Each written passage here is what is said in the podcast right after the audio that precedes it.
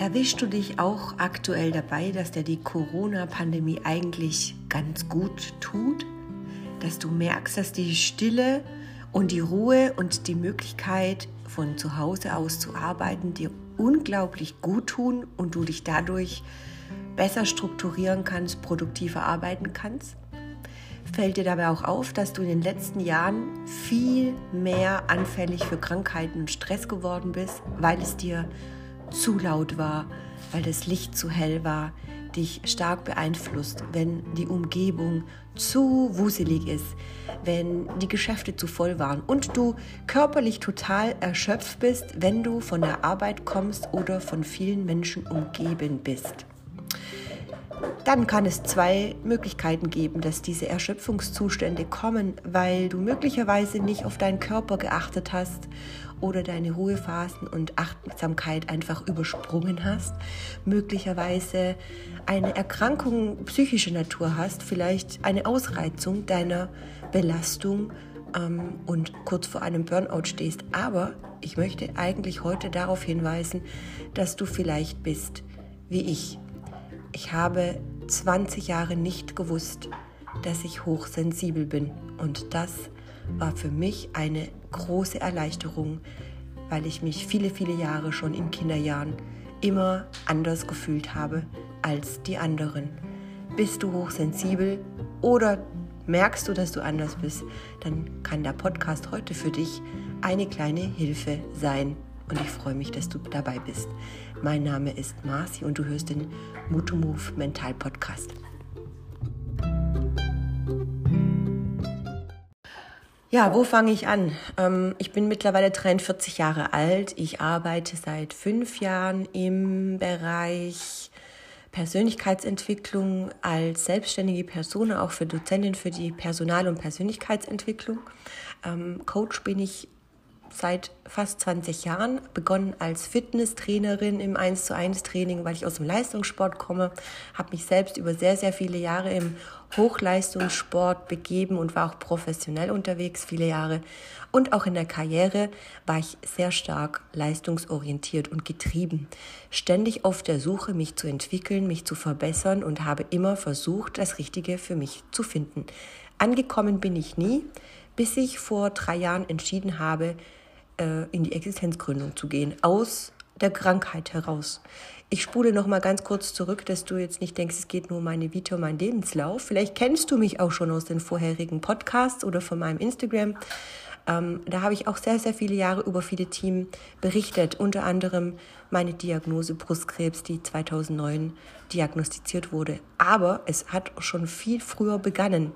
Äh, begonnen. Und zwar 2009 habe ich die Diagnose zwar bekommen und auch erhalten und war auf der Ursachenforschung. Also was kommt dazu, dass so etwas ausbricht? Natürlich tragen wir alle diese Zellen in uns, die mutieren können. Wir haben genetische Vorbelastungen, aber der Auslöser ist bei einer Krankheit immer das geschwächte Immunsystem, das durch Stress oder äußerliche Belastungen eben eine Krankheit fördern oder verursachen kann. Und ich bin natürlich auch da auf meine Ursachenforschung gegangen. Mit tiefenpsychologischer Arbeit habe ich äh, ja, gemerkt, klar, dass ganz viel Traurigkeit in mir drin war, dass meine Kindheit nicht sehr einfach war. Ja, es ging um das innere Kind, aber wir sind viel, viel mehr in den Ursprung meines So-Seins, wie man das auch so sagt, zurückgekommen, nämlich dass ich bereits als ich halbweise wurde im Lebensjahr von sechs, äh, schon begonnen habe, in der Schule mich unwohl zu fühlen. Weiter auch zurück im Kindergarten. Also mir hat es immer nicht gut getan, wenn ich sehr viele Menschen um mich hatte. Ich komme zum Beispiel aus einer Großfamilie, ähm, die ich über alles liebe, aber da ist es immer sehr schwierig, wenn natürlich 30 bis 50 Menschen auch gerne mal bei einem Fest oder einem Wochenende aufeinander sind. Wir sind von klein auf in den Schulferien zu den Familien gefahren. Wir waren immer umgeben von vielen Menschen. Ich hatte kein eigenes Kinderzimmer. Ähm, also ich hatte schon da wirklich selten Möglichkeiten, mich zurückzuziehen. In der Schule war ich permanent müde und auch erschöpft, konnte mich nicht konzentrieren. Ich war keinesfalls hyperaktiv. Ich war einfach mit den Gedanken irgendwo, äh, aber auf jeden Fall nicht dort, wo ich sein sollte, was mich zu einer unglaublich schlechten Schülerin gemacht hat.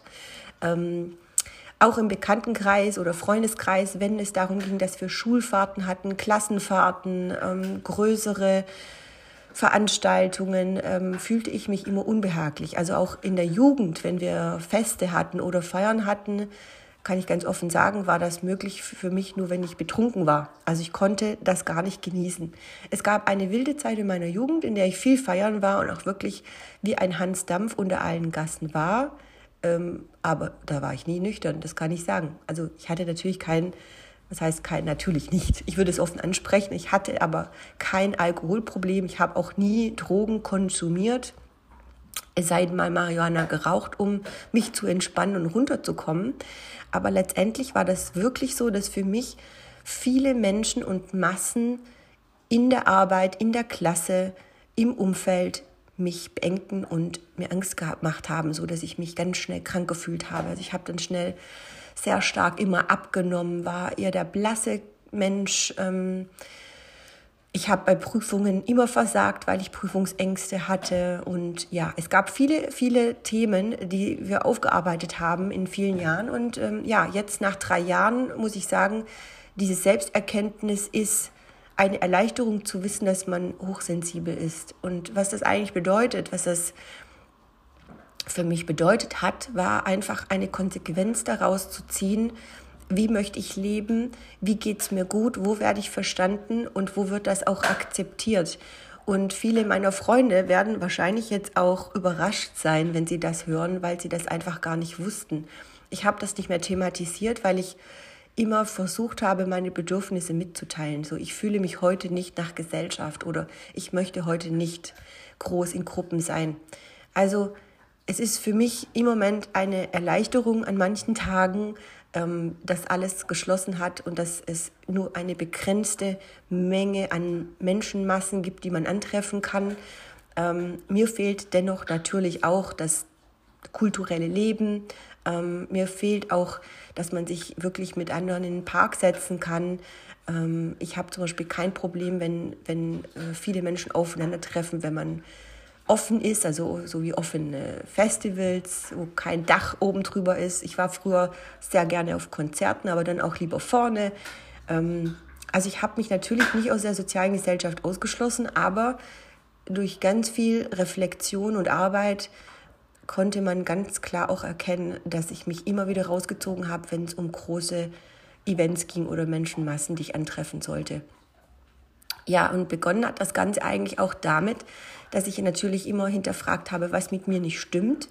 Ähm, viele Therapeuten äh, mir immer wieder auch suggeriert haben, dass ich äh, eher depressiv bin, dass ich aufgrund meiner Kindheit Probleme hätte, mich irgendwo anzupassen, also im Sinne, ich hätte Anpassungsstörungen.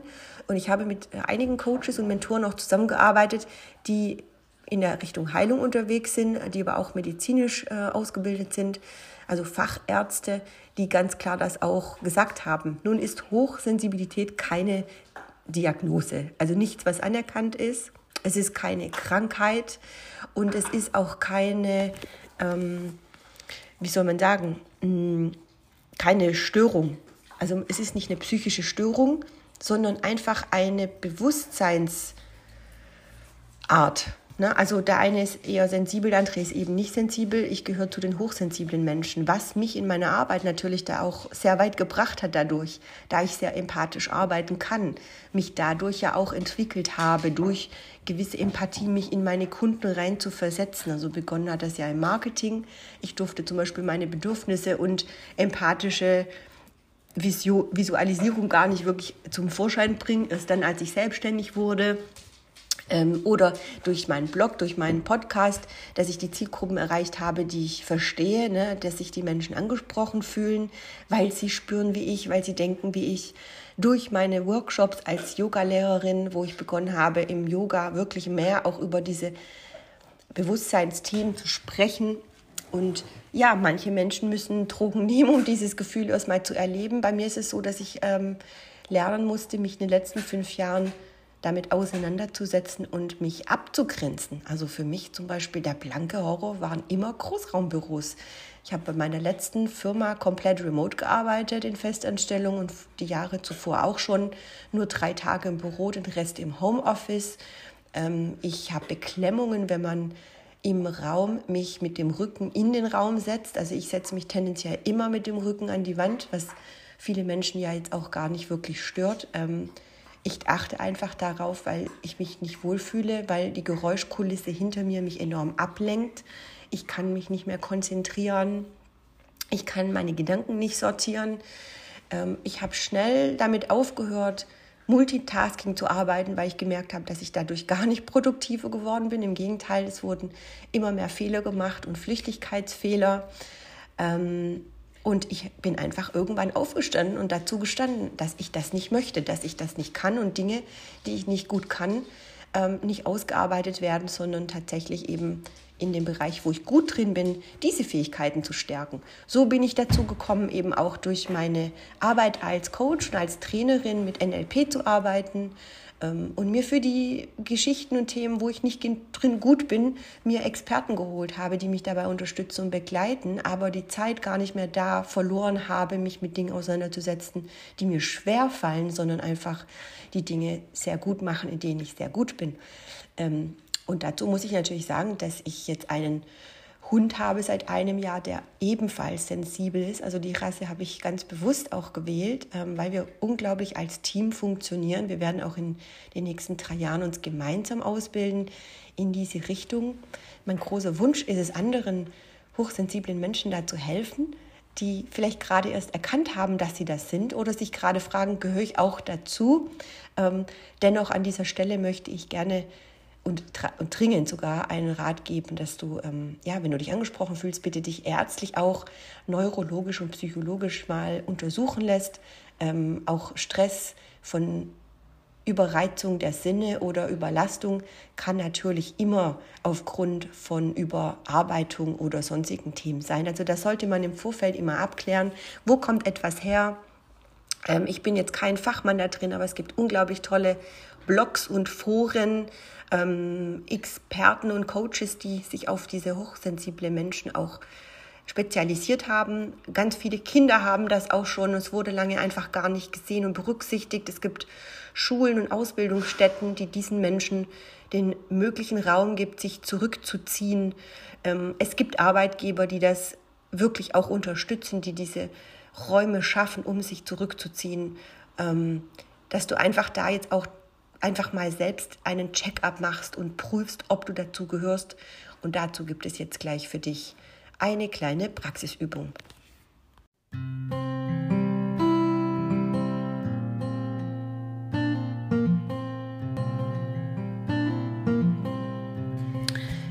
Bediene mich heute mal aus dem Internet. Es gibt medizinische Foren, wie gesagt, wo man auch über Hochsensibilität äh, sehr viel lesen kann. Und ähm, ich möchte hier so ein paar Kleinigkeiten umgeändert im Zitat ausdrücken, ähm, woran man erkennen kann, ob man hochsensibel ist.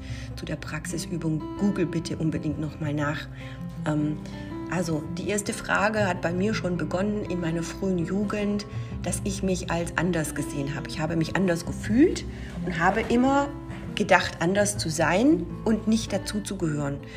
Machte mich natürlich zu einem Menschen, der sich sehr schnell zurückgezogen hat und schüchtern geworden ist, weil ich mich nicht zu den anderen dazugehörig gefühlt habe. Also ich fühlte mich nicht als was Besonderes, sondern im Gegenteil, sondern eher hat das mein Selbstwert enorm nach unten gezogen. Also ich habe dann mir immer schon selbst die Frage gestellt, ähm, was macht das Leben überhaupt aus? Und was ist der Sinn des Lebens? Äh, was passiert außerhalb der Welt? Gibt es Übersinnliches? Ähm, ich habe meinen Vater ja, wie gesagt, auch früh verstorben, äh, verloren, der ist früh verstorben. Also habe ich mich auch sehr stark mit dem Thema Tod und Sterben beschäftigt. Ähm, ich habe zum Beispiel auch die Empathie anderer Menschen immer sehr extrem wahrgenommen ähm, ja, die Traurigkeit meiner Mutter oder auch von meinem Umfeld. Aggressivität ist etwas, was ich zum Beispiel lange gar nicht ertragen konnte. Ich konnte mich nicht abschirmen. Ähm, und dazu gibt es natürlich auch so ein bisschen äh, Themen, wo du schauen kannst. Ähm, ob die dich betreffen in verschiedenen alltäglichen Situationen, wie vor allem achte darauf, ähm, ob dir große Menge an Menschen Angst macht, dass du auf zum Beispiel Medikamente, Alkohol extrem reagierst, ähm, bist du sowieso sehr stress- und leistungsgetrieben empfindlich? Also hast du immer die Panik, die Zeit nicht zu schaffen ähm, oder wirst du schnell nervös, wenn du viele Dinge gleichzeitig machen musst? Ähm, hast du diesen Wunsch nach Unabhängigkeit? Bei mir ist zum Beispiel der Wunsch nach Freiheit und Unabhängigkeit enorm groß gewesen. Also für mich war das schon von immer, von klein auf, von immer, jeher ein Wunsch, in der Natur zu leben. Ähm, jeder Rückzug, den ich hatte, je stressiger meine Arbeit war, war in die Berge zu flüchten. Also ich bin halt so jedes Wochenende 1000 Höhenmeter oder mehr ähm, äh, gewandert, um, um, weiter nach oben zu kommen, um mich freier zu fühlen.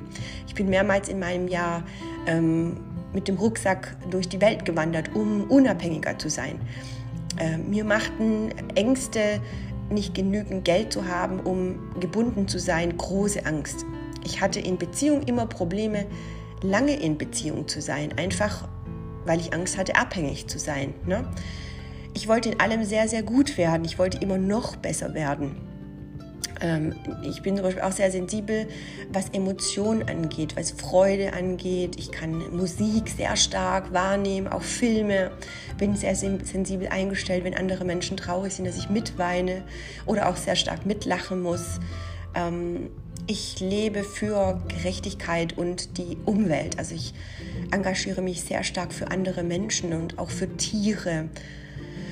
Ja, vielleicht klingt das alles sehr banal und jeder sagt, ja, kenne ich alles, habe ich auch alles. Ähm, aber wenn du damit klarkommst, dann ist das alles vollkommen in Ordnung. Es geht wirklich nur an dieser Stelle darum, ob es dir damit gut geht oder nicht. Also wenn du das alles hast und du bist damit voll in Ordnung, also d'accord, dass du damit umgehen kannst und weißt, wie du damit deine Arbeit ausführen kannst oder Freundschaften pflegen kannst, dann ist es für dich ja jetzt auch heute nicht der Podcast. Es geht heute wirklich nur um diese Menschen, die eben das Gefühl haben, irgendwie anders zu sein, aber irgendwie sich nicht richtig zu fühlen und dadurch schlecht zu fühlen. Es geht wirklich darum, dass du akzeptierst und dir gar nicht groß Gedanken machst, anders zu sein, sondern diese hochsensible Art als ein Geschenk annehmen darfst.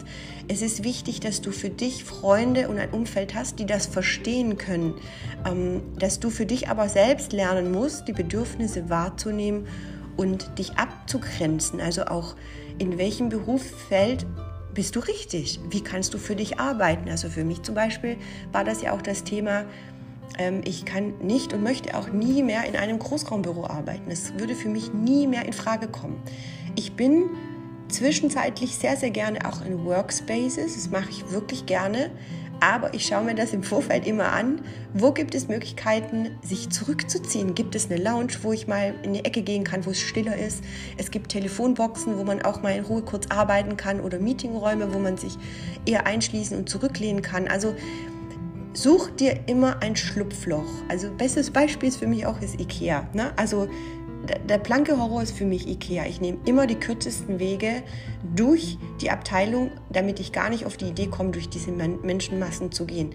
Ich nehme sehr gerne auch in, an, äh, in Kauf, dass ich die, die längste um, oder die kürzeste Strecke nehme, äh, um an Langschlangen vorbeizukommen. Also ich stelle mich lieber eine halbe Stunde länger an, aber bin in einem Bereich, wo es ruhiger ist, auch an den Flughäfen oder ich steige auch lieber gerne im Flugzeug am Ende ein, statt mich in die Massen einzureihen. Also vielleicht erkennst du dich durch gewisse Methoden, die du dir antrainiert hast oder Strategien, äh, dass du da angesprochen bist. Also mach unbedingt diesen Test. Ich kann jetzt hier keine Empfehlung geben, wie gesagt, ähm, unter welchen Seiten, aber gib einfach mal ein Hochsensibilität äh, Test und dann wirst du auch schon merken, dass es da auf jeden Fall ganz viele hilfreiche Stellen gibt, wo du dich ähm, ja, selbst mal prüfen kannst.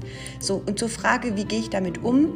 Ähm, es gibt natürlich, wie gesagt, Psychologen, die dir da helfen können, mit dir zu arbeiten. Wie kannst du damit umgehen? Wie kannst du deinen Charakter und deine Eigenschaften neu entwickeln? Äh, oder vielleicht hast du auch ein Kind, wo du merkst, ähm, es zieht sich sehr zurück, es ist lieber gerne alleine. Äh, schau, dass du da die, die, nötige Hilfe dazu bekommst oder wende dich sehr gerne an mich, wenn du erwachsen bist und merkst gerade irgendwie, bist du noch am Hinterfragen, ob du dazugehörst oder nicht. Es ist ja keine Menschengruppe, die sich jetzt hier abnabelt von der Welt, sondern es ist eine Kategorie von Menschen, die einfach ja, mit sich selber besser umgehen lernen müssen. Ne? Also es ist einfach so, dass man, je mehr man zu etwas steht, desto besser wird es für dich und du kannst mit deiner Qualität und mit deiner Gabe, was wirklich ein Geschenk ist, sehr, sehr Tolles und Gutes bewirken. Es ist also sehr, sehr wichtig dadurch, dass du gesund bleibst und dich wohlfühlst, dass du dem folgst, wonach du dich sehnst. Und wenn du da noch nicht weißt, wo du hingehörst, dann melde dich doch sehr, sehr gerne bei mir. Unter der Webseite www.mood2move.de oder auf Instagram mood2move.de findest du meinen Kontakt und ähm, ja, dann würde ich mich freuen, wenn du dich meldest, vielleicht mir auch gerne mal Feedback gibst, ähm, wie das bei dir so ist. Kennst du Menschen, die so sind und du wunderst dich vielleicht auch darüber, warum sie so sind, egal in welchem Alter sie sind, ob Frau, ob Mann. Wie gesagt, bitte bewerte diese Menschen nicht. Wir haben keine Krankheit, wir haben keine psychische Störung.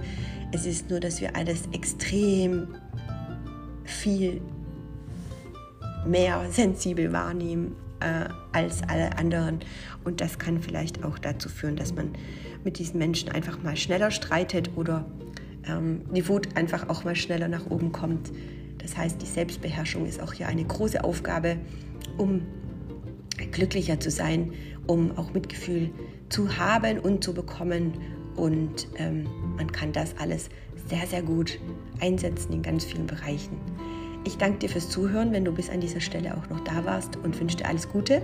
Bleibe gesund und ja, freue dich auf das neue Jahr. Alles Liebe, bis dann. Tschüss.